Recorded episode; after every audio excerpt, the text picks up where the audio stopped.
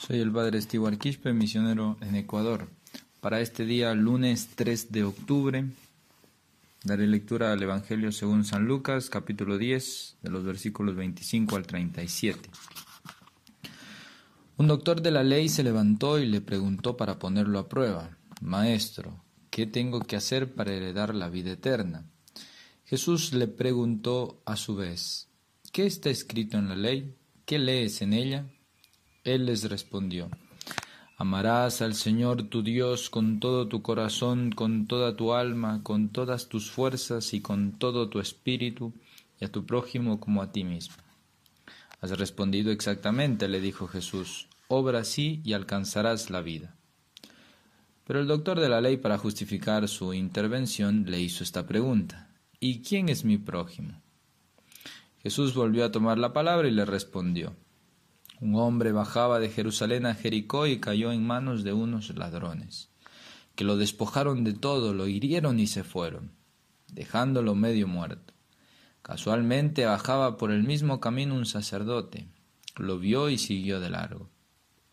También pasó por allí un levita, lo vio y siguió su camino. Pero un samaritano que viajaba por allí, al pasar junto a él, lo vio y se conmovió entonces se acercó y vendó sus heridas, cubriéndolas con aceite y vino. Después lo puso sobre su propia montura, lo condujo a un albergue y se encargó de cuidarlo. Al día siguiente sacó dos denarios y se los dio al dueño del albergue, diciéndole Cuídalo, y lo que gaste de más te lo pagaré al volver. ¿Cuál de los tres te parece que se portó como prójimo del hombre asaltado por los ladrones? El que tuvo compasión de él, respondió el doctor. Y Jesús le dijo, Ve y procede tú de la misma manera. Palabra del Señor. Gloria a ti, Señor Jesús.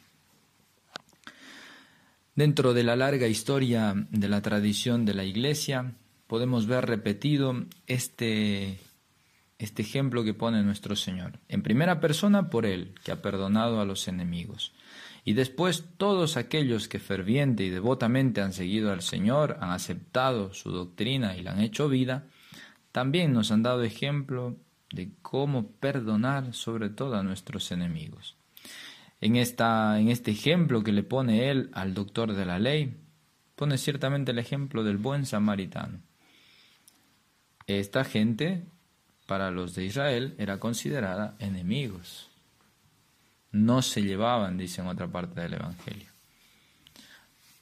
Podemos adaptarlo a nuestro presente y pensar en aquella persona que realmente se considera un enemigo mío, que ha querido mi mal y que no le hablo desde hace tiempo, de que estoy resentido con esa persona.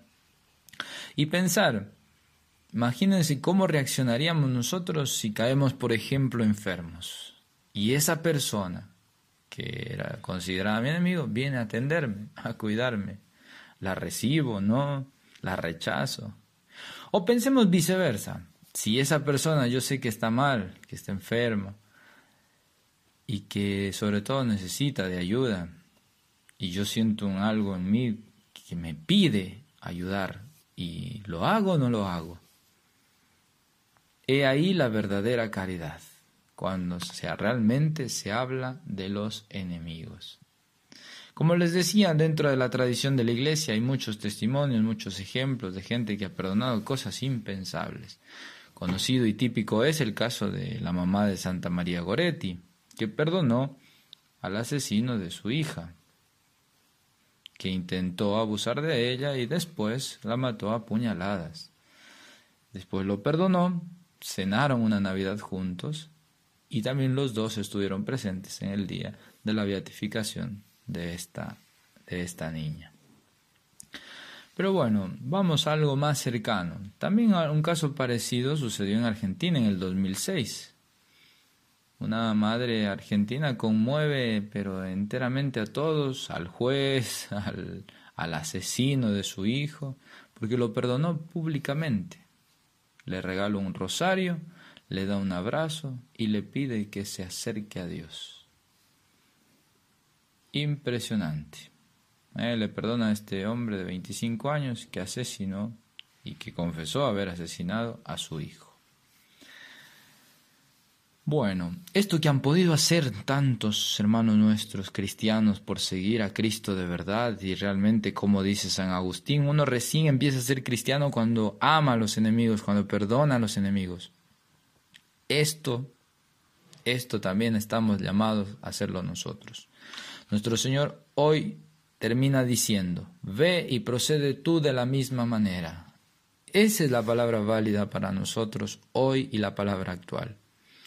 Si tengo realmente, y que no faltan, personas que considero como enemigos, que han buscado mi mal, que han querido mi mal, y que por eso estoy un poco resentido, alejado, puedo hacer tres cosas.